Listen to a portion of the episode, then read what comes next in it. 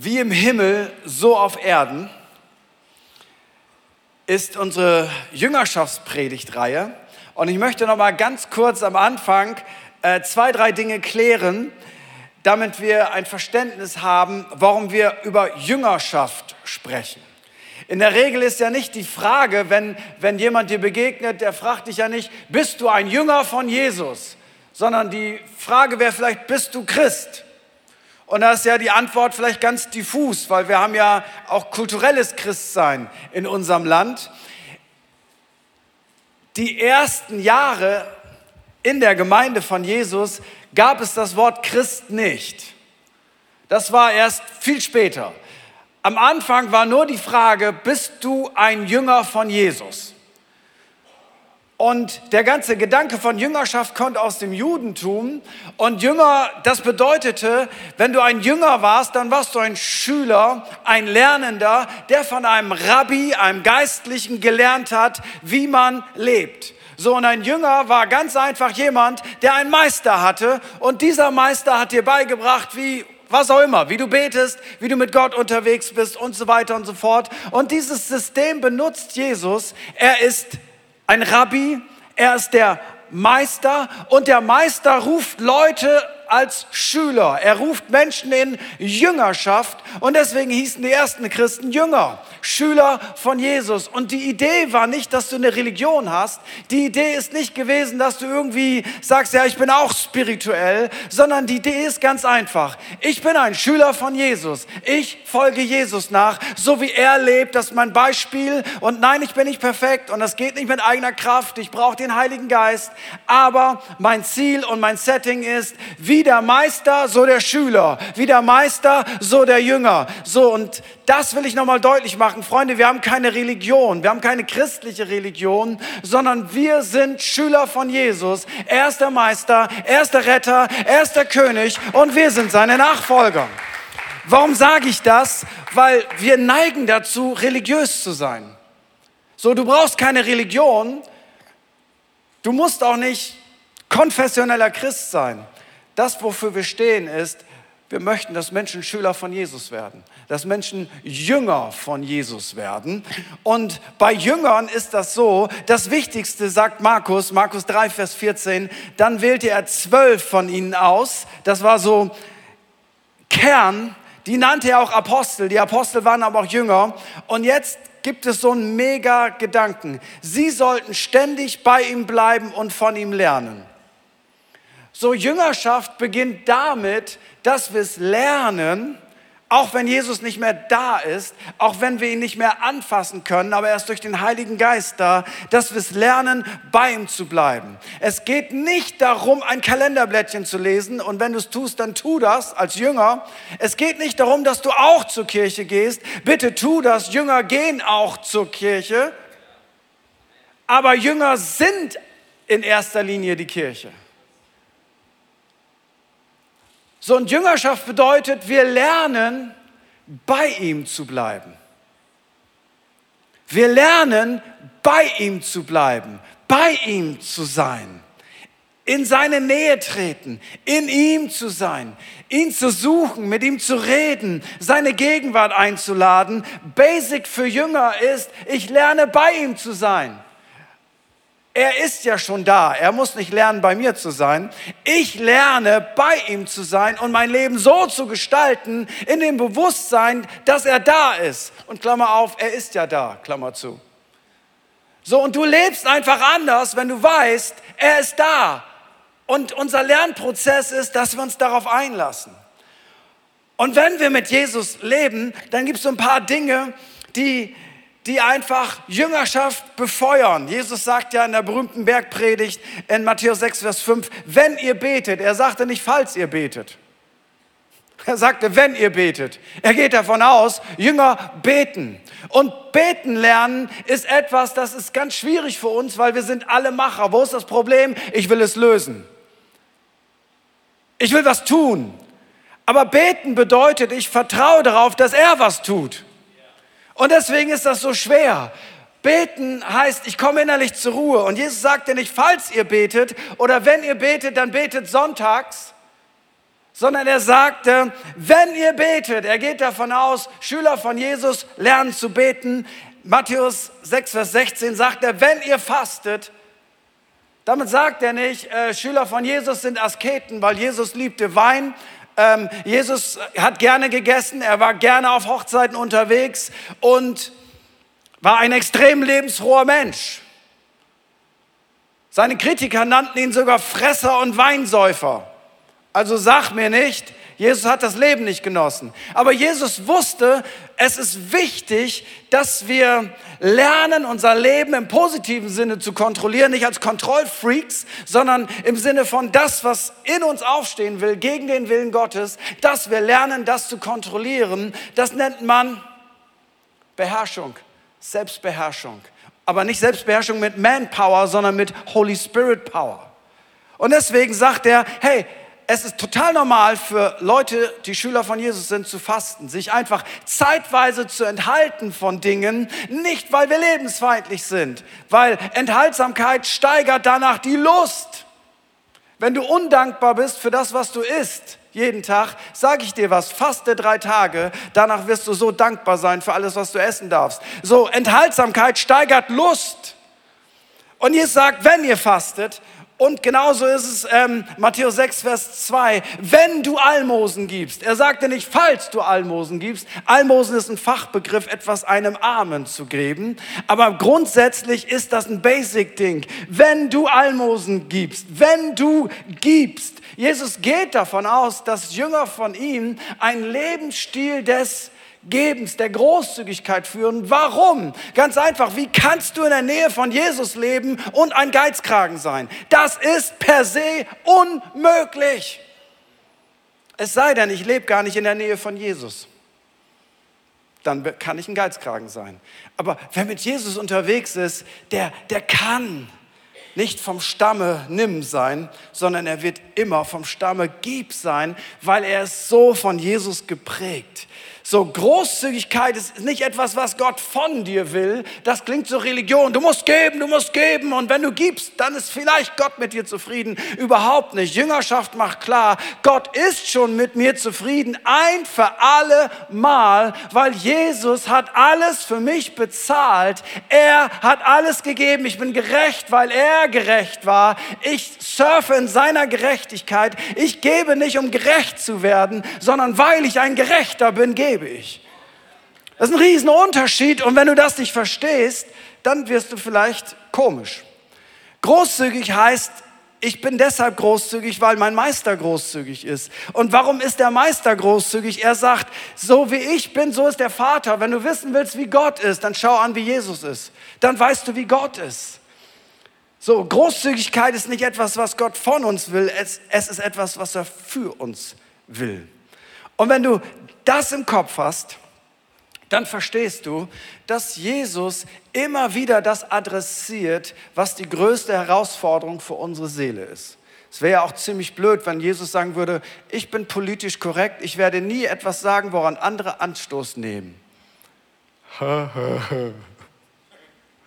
so, glaub mir, Jesus wäre in der Presse. Ganz sicher. Und mit diesem Vers, den ich jetzt lese, schafft es Jesus immer wieder Aufmerksamkeit zu bekommen. Er sagt, Matthäus 6, Vers 24, niemand kann zwei Herren dienen. Denn entweder wird er den einen hassen und den anderen lieben oder wird dem einen anhängen und den anderen verachten. Und alle denken, jo, jo, ja, das klingt gut. Niemand kann Schalke und Dortmund-Fan gleichzeitig sein. Das geht nicht. Entweder liebst du den einen und du hast den anderen. Das verstehe ich. Und dann sagt er, ihr könnt nicht Gott dienen und dem Mammon. Und in dem Moment war so die Atmosphäre leicht so, Wii. was will er sagen? Nun klären wir das von der Bibel her. Bible Study. Mammon ist ein aramäisches Wort für Geld, für Reichtum und Besitz. Und jetzt ist die Frage, was hat Jesus denn nicht gesagt? Jesus hat nicht gesagt, du kannst nicht Mammon haben und mir dienen. Das hat er nicht gesagt. Es ist keine Frage von Mammon, also Besitz, Reichtum haben und jeder, der etwas besitzt, kann Jesus nicht dienen. Das hat er nicht gesagt, sondern er hat gesagt, Mammon haben ist nicht das Problem, sondern dem Mammon dienen ist das Problem. Ein Riesenunterschied. Weil sonst haben alle Leute in der westlichen Welt ein schlechtes Gewissen. Ich habe ein Haus, das tut mir auch leid. Was soll ich denn jetzt tun?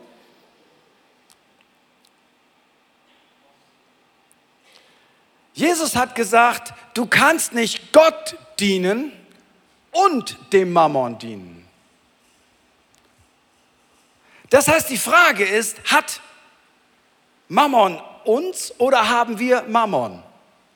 Ein Riesenunterschied. Hab ich Geld und Besitz oder hat Geld und Besitz mich? Das wollte Jesus erklären. Sein Problem ist nicht Besitz. Er hatte lauter Leute, die hatten Besitz, die haben ihm gedient. Ich behaupte, es gibt sehr viele Menschen, die hat Gott mit Besitz gesegnet. Und wenn du sagst, ja, aber Jesus war immer ganz arm, weißt du? Ja, aber sein Unterkleid, das er hatte, das war so wertvoll, deswegen haben die das nicht zerrissen, sondern in einem verspielt, weil das war so teuer gewesen. Also sag mir nicht, dass Jesus nur in Lumpen rumlief, so nach dem Motto, das war Jesus und der hatte schon ein paar Löcher und, und nach der Predigt hat dann jemand seine Löcher gestopft, damit das nicht zu peinlich ist. Nein, nein, nein. Aber Jesus hat ganz bestimmt nicht das Problem gehabt, dass Besitz ihn hatte. Warum ist Jesus eigentlich so krass? Die wichtige Frage. Und Jesus macht deutlich, beides gleichzeitig ist unvereinbar. Gott und Mammon dienen ist, ist der Versuch, unter Wasser zu grillen. Das schließt sich eben total aus. Und wie Jesus so ist, erklärt er das auch. Und wir holen das aus dem direkten Kontext der Bibel, weil Bibellesen ist der Hammer. Bibellesen ohne Zusammenhang ist meistens schräg.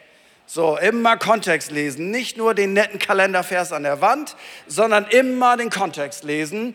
Bibel lesen macht klüger, schlauer, intelligenter, besser, weiser. Aber bitte nicht nur einen Vers lesen, immer den Kontext lesen. Und 80 Prozent aller Antworten findest du bestimmt im direkten Kontext. Dann erklärt er das. Jesus macht deutlich, Dienst du dem Zeitlichen, das was für diese Zeit ist, oder dem Ewigen? Matthäus 6, Vers 19, da sagt er, ihr sollt euch nicht Schätze sammeln auf Erden, wo die Motten und der Rost sie fressen und die Diebe nach Graben und stehlen. Sammelt euch vielmehr Schätze im Himmel, wo weder die Motten noch der Rost sie fressen, wo die Diebe nicht graben und stehlen, denn wo euer Schatz ist, da wird auch euer Herz sein. So habt jetzt im Kopf, Jesus hat kein Problem damit, wenn du Dinge hast. Aber Jesus hat ein Problem damit, wenn Dinge dich haben. Und Dinge machen Folgendes in uns. Sie versuchen uns Sicherheit zu geben. Und Sicherheit ist etwas Großartiges. Sicherheit ist etwas Wunderbares. Hab bitte im Kopf, wir haben ein relativ sicheres Leben, aber die Masse unserer Vorfahren, die jemals gelebt haben, haben nie dieses Maß an Sicherheit gehabt wie wir. So, uns trifft dieses Wort noch viel mehr. Motten, Rost und Diebe sind einfach nur Bilder. Eine Motte kann das fressen, was du hast, und dann hast du in deinem coolsten Hemd, in deinem schönsten Kleid, hast du ein Loch aus, vorbei. Rost, muss ich nicht weiter erklären. Diebe, etwas kann dir das stehlen, was du hast.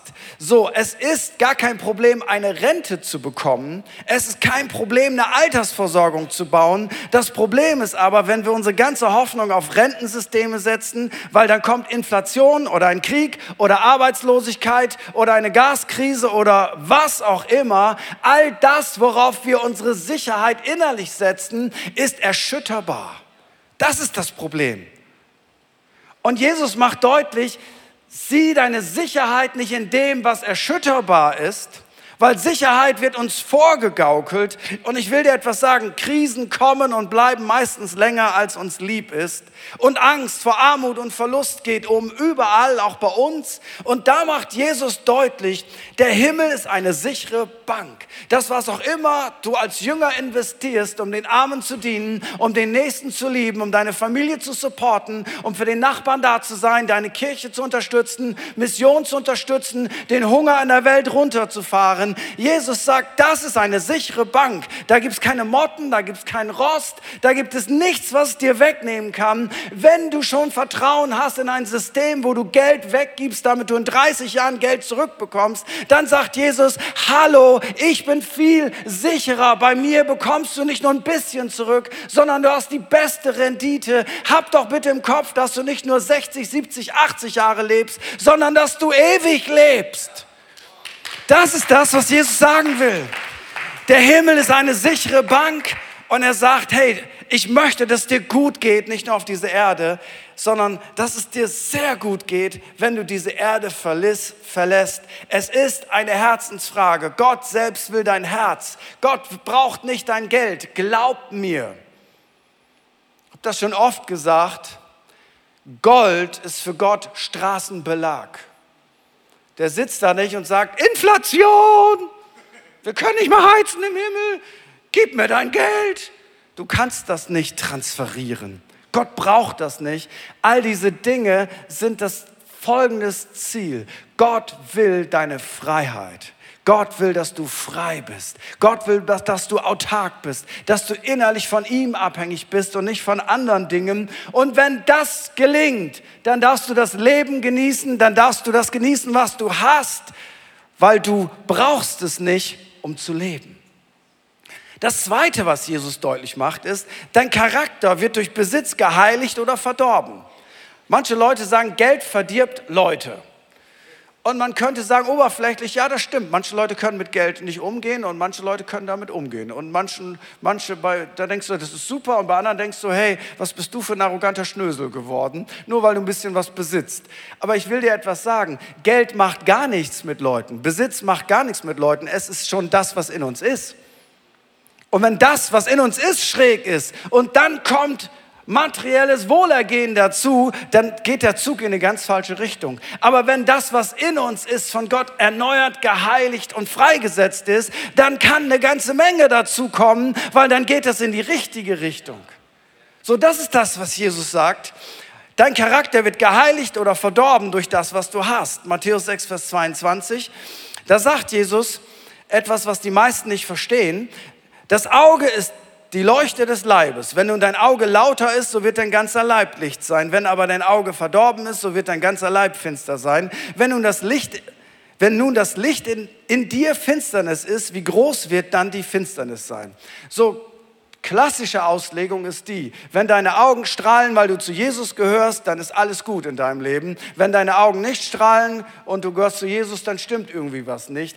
Ähm, und ich möchte dich heute nicht enttäuschen, aber ich möchte dir Folgendes sagen, das hat Jesus nicht gesagt. Es geht nicht um die strahlenden Augen. Die finde ich bei Südländern immer viel mehr strahlen, obwohl sie gar nicht gläubig sind, weil sie in der Sonne leben dürfen. So würde ich sagen, wow, die sind alle gläubig, die Augen strahlen. Nee, nee, nee, nee, nee. Das ist nicht das, was Jesus gesagt hat, sondern das hier ist ein sogenannter Hebräismus. Das heißt, ähm, das ist ein hebräisches, jüdisches Sprichwort gewesen, das Jesus benutzt hat, das wir heute aber nicht mehr verstehen, das aber genügend Bibelwissenschaftler herausgefunden haben, indem sie den griechischen Text zurückübersetzt haben ins Hebräische. Und dann hat man festgestellt, das ist ein jüdisches Sprichwort. So, und das jüdische Sprichwort lautet so, wenn du ein lauteres, ein klares Auge hast, dann bedeutet das, du bist ein großzügiger, freigebiger Mensch. Und wenn du ein unlauteres Auge hast, dann bist du geizig. Dein Auge ist lauter, es ist einfältig, es ist auf eine Sache fokussiert, auf Gott und Ewiges. Und Jesus hat das direkt nach Mammon und Gott gesagt und er wollte damit Folgendes sagen. Wenn in deinem Leben Großzügigkeit noch nicht angekommen ist, wenn dein Auge nicht lauter ist, dann ist in dir Finsternis. Was für eine Finsternis. Finsternis von eigentlich lauert da in mir so ein kleines Monster und das will immer mehr haben, das fühlt sich immer übersehen und ich, ich gönne anderen Menschen nichts. Und wenn, wenn andere Menschen, wenn es denen gut geht, dann sage ich nicht, super, ich freue mich mit dir, sondern ich stelle mir immer die Frage, warum geht es mir nicht so gut? Und ich werde neidisch und eifersüchtig. So, und das ist das eigentliche Monster. Ging es dir auch schon so? Irgendjemand äh, hat ein großartiges Haus, hat ein großartiges Auto, hat eine tolle Familie, hat was auch immer. Und anstatt, dass du dich mitfreust, dass dein Auge lauter ist, ärgerst du dich. Warum ich nicht? Wieso nicht? Ich weiß auch nicht, warum das so ist. Und dann erzählst du schlechte Dinge über die, die das haben. Weil in dir wühlt sich etwas auf. Und Jesus sagt, hey, du hast doch nicht ein Euro mehr oder weniger, wenn irgendjemand anderes, wenn es dem gut geht, oder? Kann, wir weinen so leicht mit den Weinenden, können wir das lernen, dass wir uns freuen mit den Leuten, die sich erfreuen? Wir haben nicht nur eine, nur eine Barmherzigkeitstheologie, wir weinen mit den Weinenden, wer durch schwere Zeiten geht, da sind wir da, wir weinen mit, wir beten mit, das ist Kernstück des christlichen Glaubens. Aber weißt du was, wir haben auch eine, eine Auferstehungstheologie. Wir freuen uns auch mit denen, die einen Durchbruch erlebt haben, mit denen, die geheilt worden sind, mit denen, die gesegnet worden sind. Das ist Familie, das ist wie, wenn meine Kinder mehr Geld verdienen als ich, dann sitze ich da doch nicht und denke, ah, was für ein Ärger, die verdienen mehr Geld als ich. So was, das möchte ich nicht, ich möchte, dass sie weniger verdienen. Ich feiere sie mit, es soll ihnen besser gehen als mir. Kennst du noch den Spruch? Soll den Kindern mal besser gehen als uns. Amen! Und das gilt nicht nur für die Kinder. Lass doch jeden auf dieser Welt gesegnet sein, oder? Verändert doch nichts an meinem Leben. Es ist deine Einstellung zu Besitz und das hat etwas mit Heiligung und Charakterbau zu tun, weil Paulus warnt über Timotheus, in 1 Timotheus 6, Vers 9 sagt er, denn die, welche reich werden wollen, fallen in Versuchungen und Fallstricke und viele törichte und schädliche Begierden, welche die Menschen in Untergang und Verderben stürzen. Denn die Geldgier, nicht Geld, denn die Geldgier ist eine Wurzel alles Bösen. Etliche, die sich ihr hingegeben haben, sind vom Glauben abgeirrt und haben sich selbst viel Schmerzen verursacht. Der dritte Gedanke, den Jesus hier reinbringt, ist, du kannst das Eigentliche verpassen oder genießen. Jetzt kommt richtig Jüngerschaft. Matthäus 6, 25. Darum sage ich euch, sorgt euch nicht um euer Leben, was ihr essen und was ihr trinken sollt, noch um euren Leib, was ihr anziehen sollt. Ist nicht das Leben mehr als die Speise und der Leib mehr als die Kleidung? Jesus hat nicht gesagt, mir ist das egal, ob du was zum Anziehen hast. Das hat er nicht gesagt. Er möchte auch nicht, dass wir alle nackt rumlaufen. Und in meinem Fall ist das auch doppelt gut. Nicht nur ethisch gut, sondern doppelt gut. Aber anyway, Jesus hat deutlich gemacht, hey, ich werde euch kleiden, so wie die Blumen auf dem Feld. Klingt gut, oder? Sagt er, das ist nicht das Ding. Er sagt folgendes, das Leben ist mehr als Essen und der Leib ist noch mehr als die Kleidung.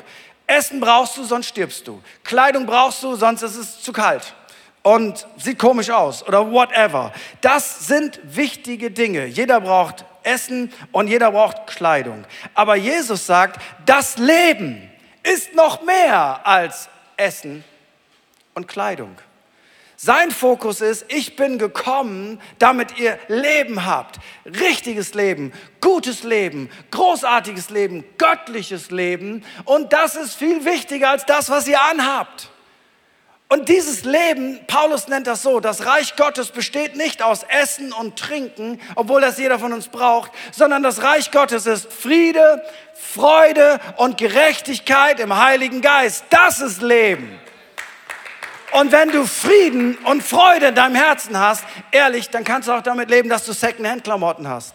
Und wenn du Friede und Freude in deinem Herzen hast, dann kannst du auch damit leben, dass du Markenklamotten hast. Wenn du Friede und Freude in deinem Herzen hast, dann kannst du mit einem Glaubensauto unterwegs sein, das nur fährt durch Gebet und Ölsalbung. Du kannst aber auch mit einem großartigen Auto unterwegs sein, weil all diese Dinge bewirken nicht deine Freude und nicht deinen Frieden. Sie sind nice to have und wenn es gerade nicht da ist, ist es auch kein Problem. Es ist von innen. Wenn ich das Auto hätte, wäre ich glücklich. Das kennst du doch noch aus dem Sandkasten, oder? Wenn ich das Siko-Auto hätte, dann wäre ich glücklich. Und wenn es dann noch größer wäre, wie von dem blöden Tom nebenan, und dann kriegst du das endlich und drei Tage bist du glücklich und danach ist es langweilig. Kennt das noch jemand? So ist es auch mit den großen Spielzeugen, glaubt mir das. Reich Gottes ist nicht, was du hast. Reich Gottes ist, was du bist. Vierter Gedanke. Sorgen oder Vertrauen. Und jetzt wird's deep. Jetzt teacht Jesus. Seht euch die Vögel an. Sie sehen nicht und ernten nicht, sie sammeln auch nicht in die Scheunen und euer himmlischer Vater ernährt sie doch.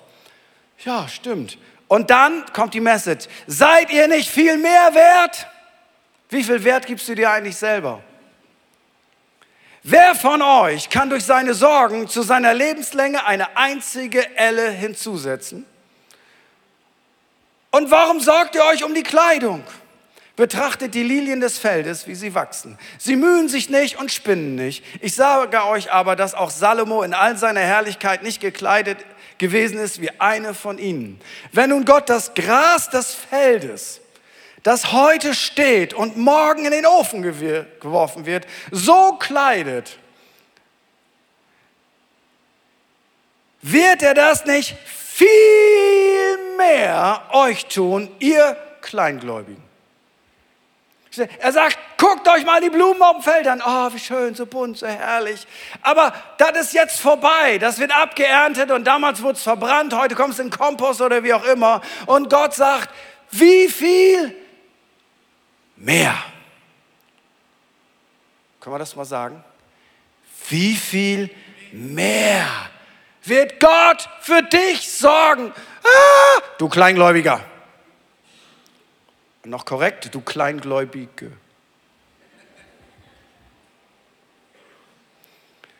Darum sollt ihr nicht sorgen und sagen, was werden wir essen oder was werden wir trinken oder womit werden wir uns kleiden. Denn nach allen diesen Dingen trachten die Heiden, also das sind Menschen, die Gott nicht kennen. Aber euer himmlischer Vater weiß, weiß, weiß, weiß, weiß, dass ihr das alles benötigt. Der ist doch nicht dumm. Er weiß es. Und jetzt kommt die Lebensregel für Jünger. Trachtet vielmehr zuerst nach dem Reich Gottes und nach seiner Gerechtigkeit, so wird euch das alles hinzugefügt werden. Darum sollt ihr euch nicht sorgen um den morgigen Tag, denn der morgige Tag wird für das Seine sorgen, jeden Tag genügt seine eigene Plage. Wer Gott und seinem Reich dient und nicht dem Mammon dient, darf sorgenfrei leben, weil Gott sagt, du kümmerst dich um mein Reich, um meine Anliegen, um mein Herz und ich werde Folgendes machen, ich kümmere mich um dein Anliegen. Aber wenn du dich alleine um deine Anliegen kümmerst, dann kann Gott sich nicht um deine Anliegen kümmern. Deswegen braucht es für Jünger von Jesus einen Systemwechsel. Wir kümmern uns zuerst um das Reich Gottes und Gott sagt, und ich lasse dir alles andere zufallen. Ich kümmere mich um deinen Job, um deine Karriere. Du brauchst nicht Karriere machen, indem du andere Leute wegboxt und dann nach oben kommst, sondern ich promote dich. Ich segne dich. Ich bring dich nach vorne, aber nicht indem du sagst, ich werde jetzt hier richtig Ellbogen rausfahren oder wie auch immer. Und by the way, ich habe nicht gesagt, du sollst nicht lernen, du sollst nicht studieren, du sollst dir nicht Mühe geben. Das habe ich nicht gesagt. Das nennt man übrigens Faulheit, wenn man das nicht macht. Aber der Weg nach oben geschieht nicht durch uns, sondern durch das, was Gott tut. Demütigt euch unter die große, gewaltige Hand Gottes, damit er euch erhöhe zu seiner Zeit wird jetzt irgendwann im Himmel das Gesetz von Saat und Ernte aufgehoben. So im Himmel leben wir verantwortungslos in den Tag hinein. Der Himmel ist eine riesengroße Chill-Area. Und maximal noch Harfe spielen auf der Wolke. Und dann verstehe ich manche Leute, die denken, äh, und sonst? Ähm, ja, nochmal Lobpreis. Also Lobpreis wird die Dauerschleife sein. Ha, das ist großartig, aber nur immer, ja, weil du brauchst nicht essen, du brauchst nicht trinken, du brauchst auch nicht auf Klo. Du bist einfach jetzt Dauerschleife Harfe. Das war das antike Ideal. Das Paradies ist keine Arbeit, keine Aufgabe mehr. Aber weißt du was? Noch bevor es Sünde gab, also bevor alles den Bach runterging, gab Gott den Menschen einen Auftrag, den Garten zu bewahren, den Tieren Namen zu geben und sich um die Schöpfung zu kümmern. Das war vor dem Sündenfall. Arbeit, Freunde, Stress und Burnout und Sklaverei, das ist ein Fluch.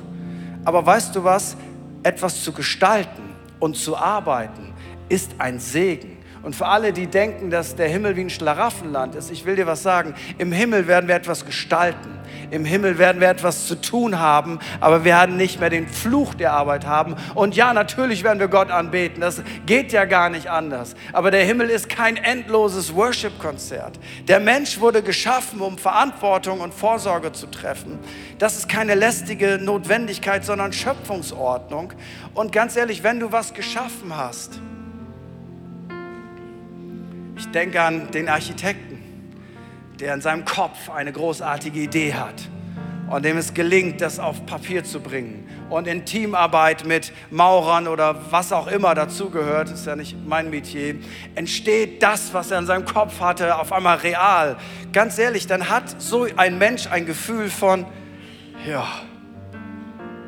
Ich denke an den Zimmermann, der, der einen großartigen Schrank baut, handmade, weil weil jemand ihm gesagt hat, so stelle ich mir das vor und dann und dann ist es irgendwann fertig und die Person, der man das gibt, sagt, so habe ich es mir vorgestellt, danke. Das ist doch kein Fluch, das ist ein Geschenk, oder? Und das wird im Himmel auch so sein. Wer von euch kann durch seine Sorgen zu seiner Lebenslänge eine einzige Elle hinzusetzen? Das zuerst Trachten nach Gottes Reich ist die Einladung von Jesus Christus, Gott als Jünger ganz zu dienen, seiner Versorgung zu vertrauen und frei von der Sklaverei des Mammons zu leben. Wir sind in dieser Welt, wir leben in dieser Welt, wir arbeiten in dieser Welt aber unser Mindset ist komplett anders als das der Welt. Und weltlich ist nicht, welche Klamotten du trägst und ob du nur klassische Musik hörst. Und by the way, wenn du das liebst, ist großartig, aber es gab mal eine Zeit, da war das das Einzige, was wir hören durften. Und all die gute Musik gehörte den anderen. Wart mal ab, bis du in den Himmel kommst. Weltlich ist, wenn ich meine ganze Sicherheit in dieser Welt suche. Das ist weltlich. Geistlich ist nicht, ich bin komisch und habe eine andere Stimmlage und werde ganz seltsam und, und äh, wie auch immer. Geistlich ist, wenn ich in dieser Welt lebe, aber mein Vertrauen liegt zu 100 Prozent in ihm. Und ich trachte zuerst, nicht zuletzt, zuerst nach dem Reich Gottes und seiner Gerechtigkeit. Lass uns zusammen aufstehen. Und ich möchte fragen, hier vor Ort in Oberbaum und auch online und auch all die Menschen, die vielleicht zeitversetzt diese Predigt sehen, ist egal, wo du wohnst. Ich möchte fragen, gibt es jemanden hier, der sich heute entscheidet, ich möchte ein Schüler von Jesus Christus werden. Und ich will dir etwas sagen, Leute, die noch keine Schüler von Jesus sind, Leute, die noch keine Jünger sind, die noch keine Christen sind, die denken sich oftmals aus, welche Aufgaben in der 13. Klasse auf sie kommen, bevor sie eingeschult sind. Wenn ich ein Schüler von Jesus werde, muss ich dann nach Sibirien, in die Mission? Was passiert da Schreckliches? Und ich will dir etwas sagen. Frag mal einen Schüler in der ersten Klasse nach den Abituraufgaben in der 13. Der wird sagen, ich habe keine Ahnung. Aber weißt du was, das ist gar nicht sein Start. Sein Start ist, jetzt lernen wir mal 1 plus 1. Und wenn du das beherrschst, dann gehen wir in die zweite Klasse und dann in die dritte und dann baut sich das auf. Aber weißt du was? Jeder, der Abitur hat, ist einmal in der ersten Klasse angefangen. Und so ist das mit Jüngerschaft auch. Irgendwann musst du eingeschult werden. Irgendwann musst du sagen, von diesem Tag an habe ich was gelernt. Und im Natürlichen ist es in der ersten Klasse. Und ich will dir was sagen. Heute sind Menschen hier, die zuschauen und die hier vor Ort sind. Und die sollten heute mit der ersten Klasse anfangen. Sagen, ich starte in der Nachfolge von Jesus. Und es gibt auch Leute hier und auch Leute, die zuschauen, äh, die waren schon mal eingeschult, aber die haben sich dann selber so aus der Schulpflicht rausgenommen. Warum auch immer. Der Lehrer war doof, meine Klassenkameraden war doof, ich hatte keine Lust, ich wollte nicht mehr. Es gibt ja viele Gründe, warum man aus Jüngerschaft aussteigt. Und alles, was Gott sagt, ist, es steigt wieder ein. Und ich möchte einfach fragen und ich möchte bitten, dass für einen, für einen kurzen Moment jeder seine Augen schließt, um eine gewisse Privatsphäre minimal zu haben, abgesehen von unserem Team. Ich möchte einfach fragen, gibt es irgendjemand, der heute sagt, ich lege mich fest, ich möchte eingeschult werden, ich möchte ein Schüler von Jesus sein, ich möchte mit ihm starten, auch wenn ich noch nicht weiß, was das bedeutet. Oder jemand sagt, hey, ich habe mich da rausgeklingt, ich möchte wieder ein Schüler von Jesus werden, ich möchte wieder starten.